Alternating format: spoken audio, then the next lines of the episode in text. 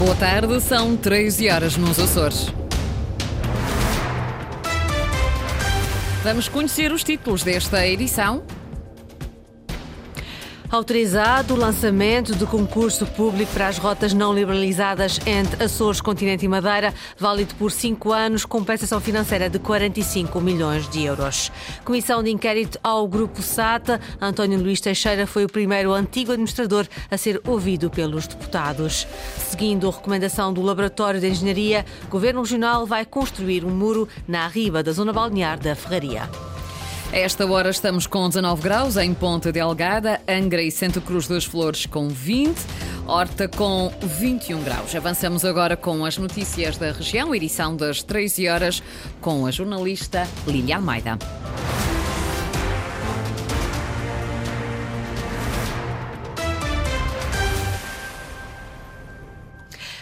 O Governo da República autoriza o lançamento do concurso público internacional para as rotas aéreas não liberalizadas entre os Açores, o continente e a Madeira. O Governo define que esse concurso é para os próximos cinco anos. A compensação financeira é de 45 milhões de euros. A novidade é a entrada da rota terceira, Funchal Terceira, nas obrigações de serviço público, onde voltam a constar as ligações entre Lisboa e as Ilhas do Faial, Pico, Santa Maria e ainda a rota Ponta Delgada Funchal. Segundo a resolução do Conselho de Ministros, publicada hoje em Diário da República, o concurso vigora a partir de março de 2024. Para esse ano estão previstos 6 milhões 780 mil euros de compensação financeira. Entre 2025 e 2028, o valor por ano é de 9 milhões de euros. 2029 fecha as contas com uma dotação de 2 milhões 220 mil euros. No diploma do Governo da República, não é feita qualquer referência nem à retroatividade, nem a qualquer pagamento a efetuar à SATA, que tem assegurado as obrigações de serviço público. O antigo presidente da SATA, António Luís Teixeira, admite que o aluguer do A330, batizado de Cachalote, foi um erro.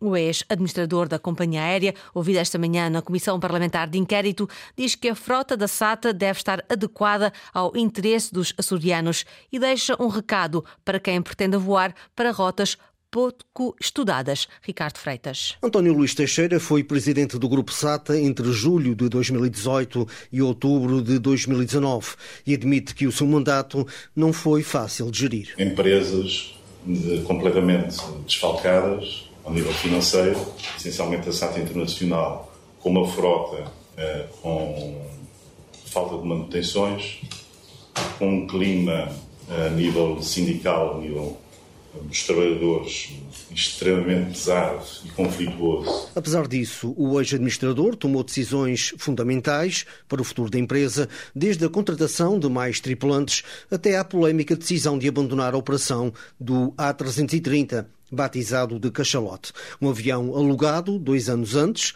por outra administração, mas que António Teixeira considera ter sido um erro. Foi uma aquisição mal pensada, mal projetada, porque mesmo no período que era mais utilizado, que era nos dois, três meses de verão, não, não conseguia inverter a situação em termos de custos durante os restantes uh, nove ou dez meses uh, do ano. O antigo presidente da SATA admite que não foi capaz de reduzir os resultados negativos da empresa e aponta o dedo às rotas deficitárias. Quando nós somos obrigados a fazer a ligação a seus continentes, também no Faial, Pico e Santa Maria, sem ser ressarcidos pelos custos diretamente e indiretamente, isso implicam para o Grupo SATA, e eu Vou explicar o que é que é diretamente e indiretamente. Um, sem ser compensados, obviamente estamos a fazer, ou estamos a, a operar rotas deficitárias. E aproveitou para deixar um recado a quem impõe rotas pouco estudadas. A SATA tem que oferecer aos açorianos aquilo que eles mais necessitam. Não temos que oferecer viagens para o Japão nem para o Rio de Janeiro. Nós temos que oferecer aquilo que os açorianos necessitam. A sua mobilidade interilhas e a sua mobilidade para o mercado nacional e para o mercado da diáspora. António Teixeira diz que não sofreu pressões do governo, mas antes dos partidos da oposição, da comunicação social e até dos sindicatos, que o impediram de fazer um melhor trabalho. Para hoje estão ainda agendadas as audições de Paulo Menezes e António Gomes de Menezes, administradores da transportadora, antigos administradores da, da transportadora, no tempo em que o PS governava na região. O Governo Regional vai avançar com a construção de um muro de contenção na encosta da zona balnear da Ferraria, em Ponta Delgada. Decisão tomada após recomendação do LAREC, o Laboratório Regional de Engenharia, revelada hoje pelo Açoriano Oriental. Sandra Pimenta. A queda de pedras de grande dimensão nas arribas costeiras dos Açores, devido à sua erosão, é desde há alguns anos um fenómeno recorrente. O problema é quando ocorre em zonas balneares, como foi o caso da Ferraria em agosto passado, e que leva agora o Governo Regional, por indicação do LREC, Laboratório Regional de Engenharia Civil, a ter de tomar medidas urgentes. Construção de uma barreira de proteção com cerca de 3 metros de altura, alguns metros afastada da base da arriba, de modo a permitir a acumulação de material que se possa desprender. A proposta do LREC é de que essa barreira, devidamente dimensionada para suportar o impacto dos blocos que possam uh, desprender-se da arriba e rolar até à sua base, seja construída com os blocos de pedra que se encontram acumulados no local, ou, em alternativa, então armado com a face exterior revestida em alvenaria de pedra para uma melhor integração paisagística. Alonso Miguel, secretário regional do Ambiente, a garantir que vai seguir a recomendação do LREC, até porque, para já, o perigo para os banhistas não existe, mas a situação pode inverter-se muito rapidamente. O respectivo relatório revela não haver indícios de que este processo de instabilidade possa, para já, afetar os frequentadores da zona balnear da Ferraria ou quem percorre no topo da arriba o troço do trilho pedestre. No entanto, de acordo com o LREC, embora o material que se desprende neste setor da arriba seja composto por blocos isolados, há o risco de se verificar o desprendimento de volumes maiores de material na plataforma lávica envolvente a piscina natural que serve de solar aos frequentadores, como de resto já aconteceu no passado. O Governo Regional, preocupado então com a erosão costeira, vai avançar muito em breve com a construção de um muro de contenção com cerca de 3 metros de altura, junto à riba da zona balnear da Ferraria. SAD do Santa Clara coloca antigos dirigentes em tribunal, pede uma indemnização de 600 mil euros a Rui Cordeiro e outra de mais de 700 mil euros em conjunto a Walter Câmara e a Rui Cordeiro. O processo a decorrer no Tribunal de Ponta Delgada acusa o antigo presidente e o vogal do Conselho de Administração de ter servido da sua posição para benefício próprio, lesando os interesses da SAD açoriana. Mas o valor desta indemnização pode aumentar porque a SAD pede ainda mais 1,7 milhões de euros caso venha a ser condenada em outros processos. Luís Lobão. A SAD açoriana salvaguarda-se e pede, caso seja condenada em processos que ainda decorrem em tribunal, uma indemnização paga em conjunto pelos dois antigos administradores, superior a 1,7 milhões de euros. A Rui Cordeiro, por potenciais responsabilidades futuras, o montante pedido é de mais de 600 mil euros. O processo acusa então Rui Cordeiro e Walter Câmara de várias ilegalidades e de alegadamente se terem servido da SAD para benefício próprio e de terceiros. Rui Cordeiro terá mesmo efetuado levantamentos e transferências sem justificação, no montante total de 650 mil euros entre agosto de 2018 e abril de 2021.